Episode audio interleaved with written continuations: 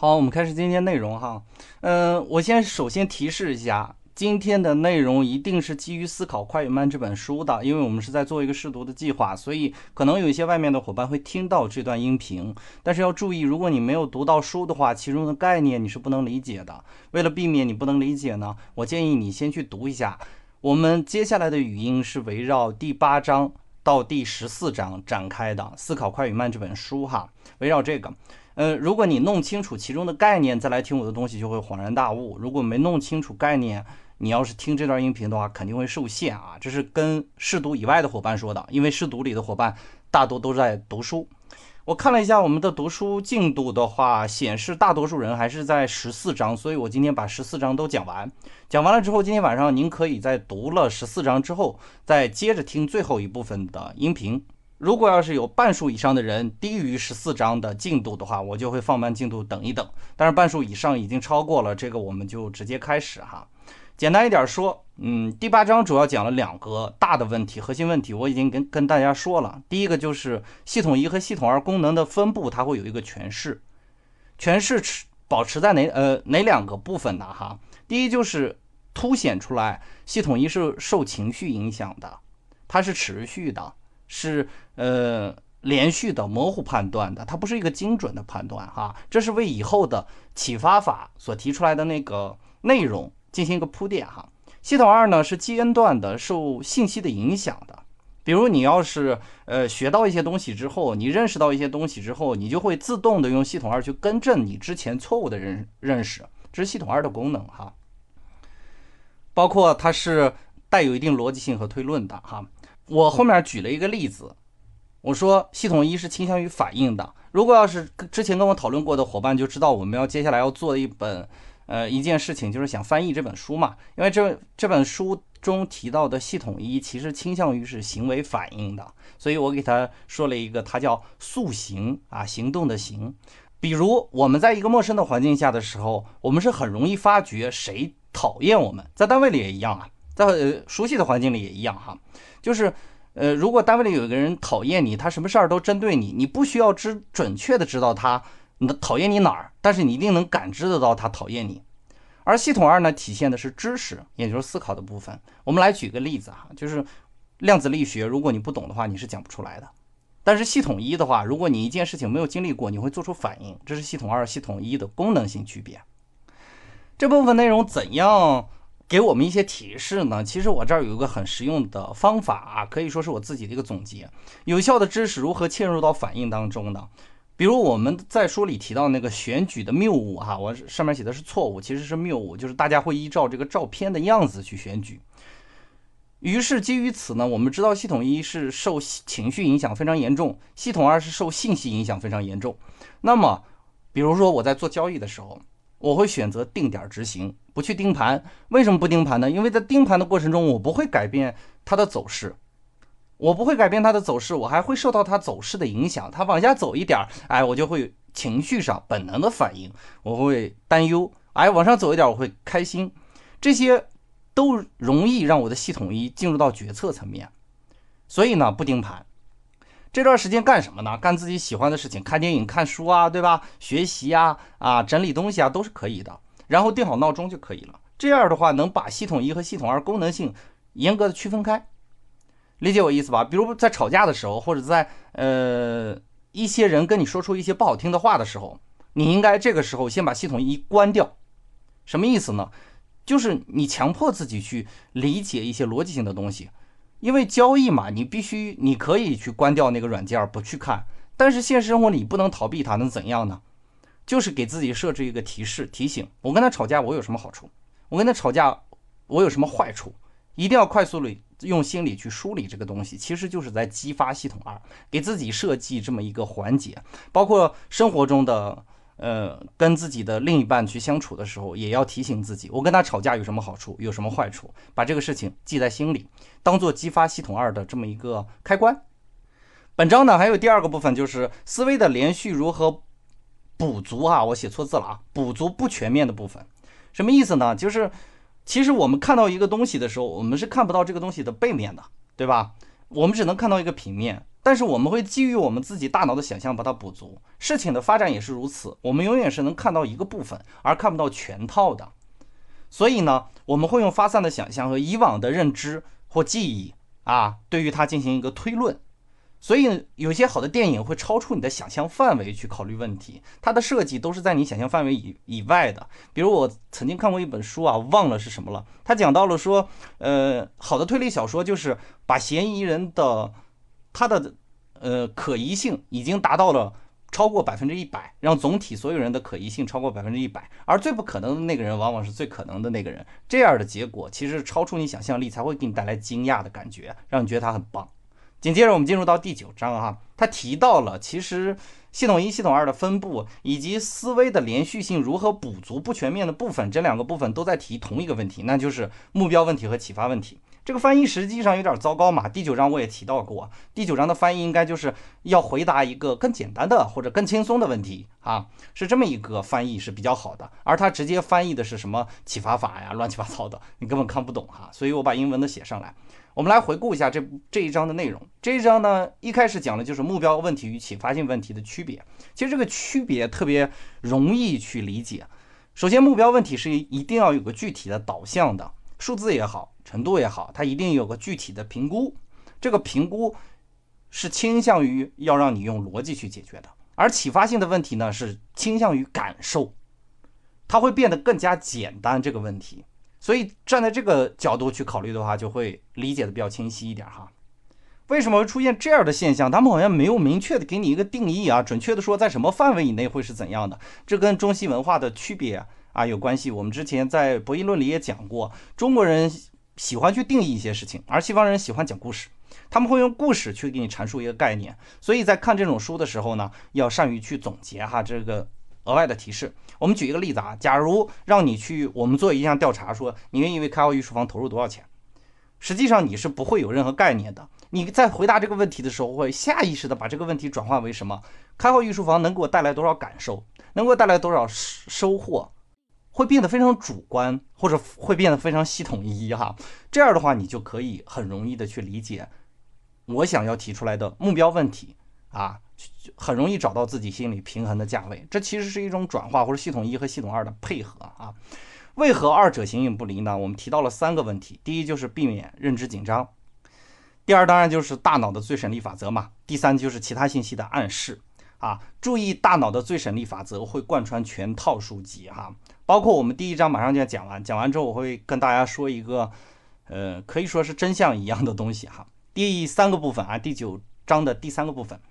讲了是偏好与选择，偏好呢是直观的表达，这个是非常人类非常擅长的，因为我们以前就是靠偏好来活着的，在远古时期。但是现代社会，我们的东西进步的特别快嘛，信息也爆炸啊，信息也全面的爆炸，所以导致我们大脑的进化没有跟得上，这就是我们现在出现认知偏误的主要原因哈。呃，而选择呢，我们在做选择的时候会尽量的满足偏好。我们刚才也讲了，说在远古时期，我们是靠偏好去生存的哈，偏好是我们的生存判断的基本，这个大家要注意一下啊。所以最省力法则并不仅仅只是在考虑你大脑消耗的热量，其实还要考虑的另外一个问题，就是它实际上是符合远古时期的生存法则的。好，这部分是第一部分，我们截止全部结束。为什么说第一部分的时候，我在读书的时候，我也提示过大家，这个部分很重要，是打底的。因为你到后来越到后来，你就越发现，其实基于这个系统一和系统二的组合方式，可以延伸出各种各样的东西，它就好像一个积木一样哈。呃，但是每一个积木，系统一这个部分的积木有很多块儿。然后拿出来跟系统二去拼接，就会得出不一样的结论，这个就很有趣了。如果你能有这方面的意识的话，我们进入到下一个部分，也是第二部分。第二部分着重讲的是启发法、可得性哈，可得性和启发法这个部分的内容。首先第十章它翻译的时候，大家要注意一下啊，叫 s small numbers 啊，就是小的数字，就是取材取样这个数字比较小一些。然后它前面说 the law of 就是什么什么的法则。但实际上这样翻译会很让人迷茫哈。如果你要知道它只是在解释一种小数据所导致的偏误，你就能理解了。这其实什么不是什么大数定律、小数法则，你就理解在小数据的取材的决策环境下，很容易出现偏误。好了，这一章的内容基本就可以过啊。我们举基本可以过，但是我也得详细的说一下哈。主观判断与概率判断啊，这是它第第一部分讲的内容。呃，主观判断呢，它是随意的，然后复杂的，包含情绪的哈。呃，概率判断呢是单一的、准确的，但是需要大量的核算啊，这个就比较呃费力一些。所以我们倾向于去主观的判断，比如看到一些人纹身，就会觉得他是坏人，因为我们经常看到坏人纹身嘛。其实这个偏误我已经讲过很多次了哈。啊，我们。还有我在节目里举过这样的例子，我该是什么样？大家都觉得我应该是老师嘛，因为我说话的时候不间断啊，汤汤汤一顿说。但实际上不是的哈，因为老师毕竟是人数中啊，基于总人数来说，它占一小部分。我呢，恰巧满足这个。我们不要忽视基础概率啊，我只是个人类哈。第二呢，就是小小样本出错的原因。他说有大，我这里写到的哈，有大概率的选中不合适的样本，所以出错率高。对比整个数据来说的话，任何一个概率其实都是小数据，你可以理解我的意思吧？所以我们提到的那个呃贝叶斯定律的时候，他就强调了基础概率，就是呃比如说我们在思考一个人的入学大学的时候，他应该选什么专业的时候，不应该从他性格考虑，因为他性格反映出来是小样本的问题，而不是大概率的事件。我们必须把这个大概率的事件给它放进去哈，所以小样本容易出错啊，这是他提到的一个观点。系统一呢是如何选择信任？这个地方我又套了一下那个我们之前讲过的四个关于这个嗯思维决策的这个流程啊，大家可以注意一下这个流程，就是现象、印象、反馈和决策嘛，对吧？呃，读到一条完整逻辑的信息呢，会不假思索的首先选择相信，因为选相信比较省力啊。其次呢，当你产生了印条印象之后呢，这条信息里带有复杂的逻辑关系和数据才会起到一定的作用。接紧接着呢，你可能会受不了，进行反馈。哎呀，我最省力法则嘛，然后我就算了，我也想不清楚，我不想了，对吧？然后最后最终的结果是导导致相信哈，这是它的一个系统一的运作的这么一个。样子大家知道就可以了哈，还有就是提醒大家，随机不等于因果哈。这个在生活里非常显著，有一个例子哈，有很多人买买彩票，或者你不买彩票，你去彩票站转一圈，你看很多人盯着彩票在寻找规律哈，这就是一个典型的小数，呃，判断出错的原因啊现象哈。他们呢会把很多东西，比如说上一期出了个四，这期会不会出四？他们去考虑这个问题，他们会把随机因素把它因果化。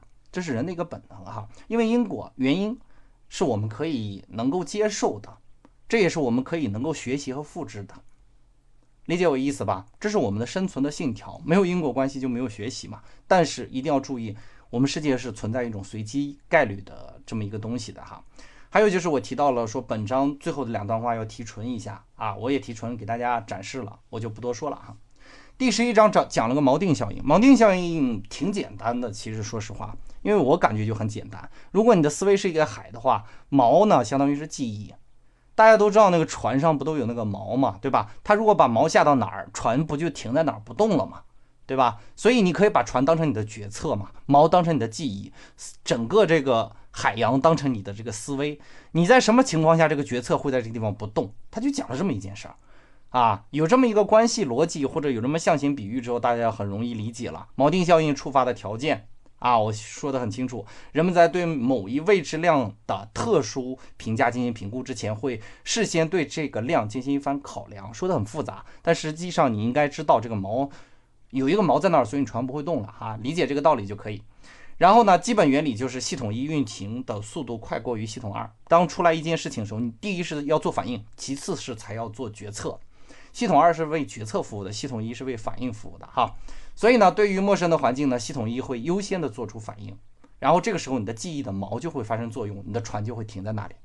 锚定效应有两个基本的形态嘛，第二部分哈，就是刻意的调整发生，这是系统二主导的锚定效应，还有就是系统一主导的，就是也就是依靠记忆去发生的这种关系的错觉啊，产生的这种效应的错觉。这个呢，根源记住啊，就是锚，也就是那个记忆。我这个比喻还是很形象的啊，大家一下就记住了应该。锚定效应其实是一种暗示嘛，就是很直接的来说，它就是一种暗示啊。进入到第十二章，十二章呢，它其实讲锚定效应的时候就已经说了，这是一种暗示，相当于是把启发法再过渡出来。所以你看每一章的结尾和每一章最后论述的问题和下一章论述的问题，其实基本是有关联的哈。第二第十二章呢是启发法，啊，他讲我讲了一个工作的基本原理，我在这里总结的哈，就是搜寻同类的记忆，然后两个系统，然后配合执行这个过程。呃，它的本质呢是对目标问题的替化，其实实际上还是要基于最省力的法则。大家可以想这么简单的问题，你们有没有做过数学题啊？就是你们在做数学题的时候，会不会有这样的情况？数学题不好不好周啊，胡周胡写，不会胡写，但政治题就会胡写。数学题有个显著的特征，它就是需要你去解决一个目标问题啊，不是解决一个启发法问题。所以我们觉得数学很难，不会的人就不会，会的人他自然就会哈。然后呢，所以呢，如果你拿到一张卷子，生活也一样嘛，我们可以类比一下，拿到一张卷子上面全是数学题的时候，你企图用启发法去解决它，必然会产生系统性错误啊，理解了吧？就是你写不出答案嘛。对吧？你即使知道逻辑，你也写不出答案。你除非会使用数学的符号去解决，这是本质上的一个，我们可以把它叫做一个系统性错误，也是我们大多数偏误的由来啊。这是启发法要告诉我们的东西哈。比如我们经常形容这个人很高，很高是多高啊？很多人不能准确的记住别人的身高，当然你孩子的不算啊，你可能对你孩子比较关注一些。第三呢，从生物的进化来讲，生物进化的角度来讲，这个启发法。就是启发法的错判呢，大于漏失的代价。我在另一本书里看过类似的东西，叫《理性动物》，我们有机会也一起读一下哈。它其中讲到了一个报警器原则，就是你家有一个报警器，你会因为报警器经常误判而把灵敏度调低吗？不会，因为即使它误判一辈子，为你带来所有的麻烦，不如你们家真的着火了，或者真的来贼了，然后导致的这种后果要呃轻的很多。所以呢，大脑也一样啊。你一直用启发法做出错误的判断，你可能这一辈子也不会出什么大问题。但是如果漏用启发法去判断事情，带来的这个代价会非常大啊！这叫报警器原则，大家知道就可以。然后紧接着他讲了可得性偏见，可得性偏偏见呢，就是其实主要的内容包括两点：第一就是接触的频率与决策哈；第二部分是呢感受是要大于具体目的的。这个部分的内容可以。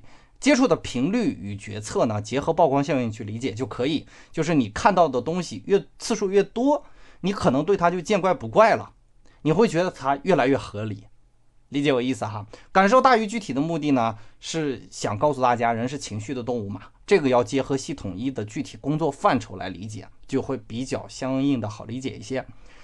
然后进入第十三章。第十三章呢，讲了三个部分，就是焦虑情绪、风险策略与可得性效应的关系啊。这个呢，其实就是，呃，大家记住一个规则就可以，就是感受较强会产生防范风险和焦虑的情绪反应，然后感受越弱呢，会淡化这个风险和焦虑的情绪反应。比如汶川大地震刚来的时候呢，我们是不是也会晚上做一些防震的措施啊？可是这么长时间没有大地震了，你还会晚上？提醒自己防震吗？不会的，那样会把你累死的，对吧？你天天搞这些没有必要的防御哈，所以呢，它一般是跟你的这个主观的感受有直接的关系的。你对它感受越强烈呢，它会越影响到你的决策啊。第二个部分就是可得性偏误的成因嘛，就是我们刚才讲到的系统性错误啊，也就是启发法所导致的目标模糊，所以我们做出错误的判断也是很正常的，因为启发法不是解决具体目标的问题的啊。呃，启发法这个行为不是解决具体目标问题的哈。第三呢，就是效用层叠，这个呢大家理解一下就行了。就是比如我们现在所说的热点，我们的热点其实你仔细看看，很多的热点都不值一提，但是它出现了之后呢，可能跟你也没有关系，但是你会参与到其中啊，这个要注意一下。其实第十三章总体我们要把握一个关键词，就是记忆对于你情感啊，记忆把握一句话呢，就是记忆对于你情感的影响到底有多深。啊，第十四章呢讲了反基础比率现象，嗯，典型性判断的特点和基础比率的意识该如何被唤醒。这个部分呢，其实上面的内容啊，我其实在之前的内容里已经或多或少涉及到了，所以呃，不多跟大家叙述，大家看一下我们的这个课件就可以啊。然后呢，重点是要记住第三啊，第三个部分就是考虑基础比比率。时时刻刻要提醒自己这件事儿，比如说我们产生了一个判断，这个东西有没有涉及到全面的样本啊？如果它只是一部分人，比如说我在这个班里，这个班里的一些坏小子有什么样的特征，那么就不足以去推论其他班里的坏小子是什么特征。理解我意思了吧？一定要提醒自己有基础比率的存在。第二呢，就是要质疑论述和表达，这个部分很重要哈。总体来解释一下这一部分，因为第八章、第九章其实说实话讲已经进入到第二个部分了，它已经在讲启发法和偏见这部分内容了。所以呢，我们要理解这部分内容的时候，一定要记住啊，就是最省力的法则。为什么会产生这样的，呃，人会产生这样的偏误或者这样的错误呢？其实最关键的因素就是最省力法则啊。我们大脑在偷懒，你知道你自己大脑在偷懒的时候，你还能偷懒吗？就未必了哈。这是可得性。其实这些事情都很容易去解释。嗯，注意几个要素，系统一、系统二配合会产生最省力法则，这是第一个要素。第二个要素就是你的记忆会干扰你的决策，这其实基本上就是前两章的一个高，这这一部分啊，我们第二周试读的一个高度凝练啊，要注意，一个是记忆，一个是最省力法则。最省力法则包含的当然就是系统一、系统二的工作原理。第二呢，就是记忆，记忆嘛，不就是你思维中影响决策的元素嘛？把握这两点，其实这一章还是比较好读的哈。嗯，好，今天就讲到这里吧。如果大家有什么问题，可以接下来跟我讨论一下。我还没有吃饭哈，说句题外话，我还没有吃饭，因为饱吹饿唱嘛。我吃饱了来讲东西，一准打嗝，所以我就嗯，干脆今天晚上晚点吃，讲完了再吃。我现在就把饭吃了，大家先听着哈。有什么问题喊我啊。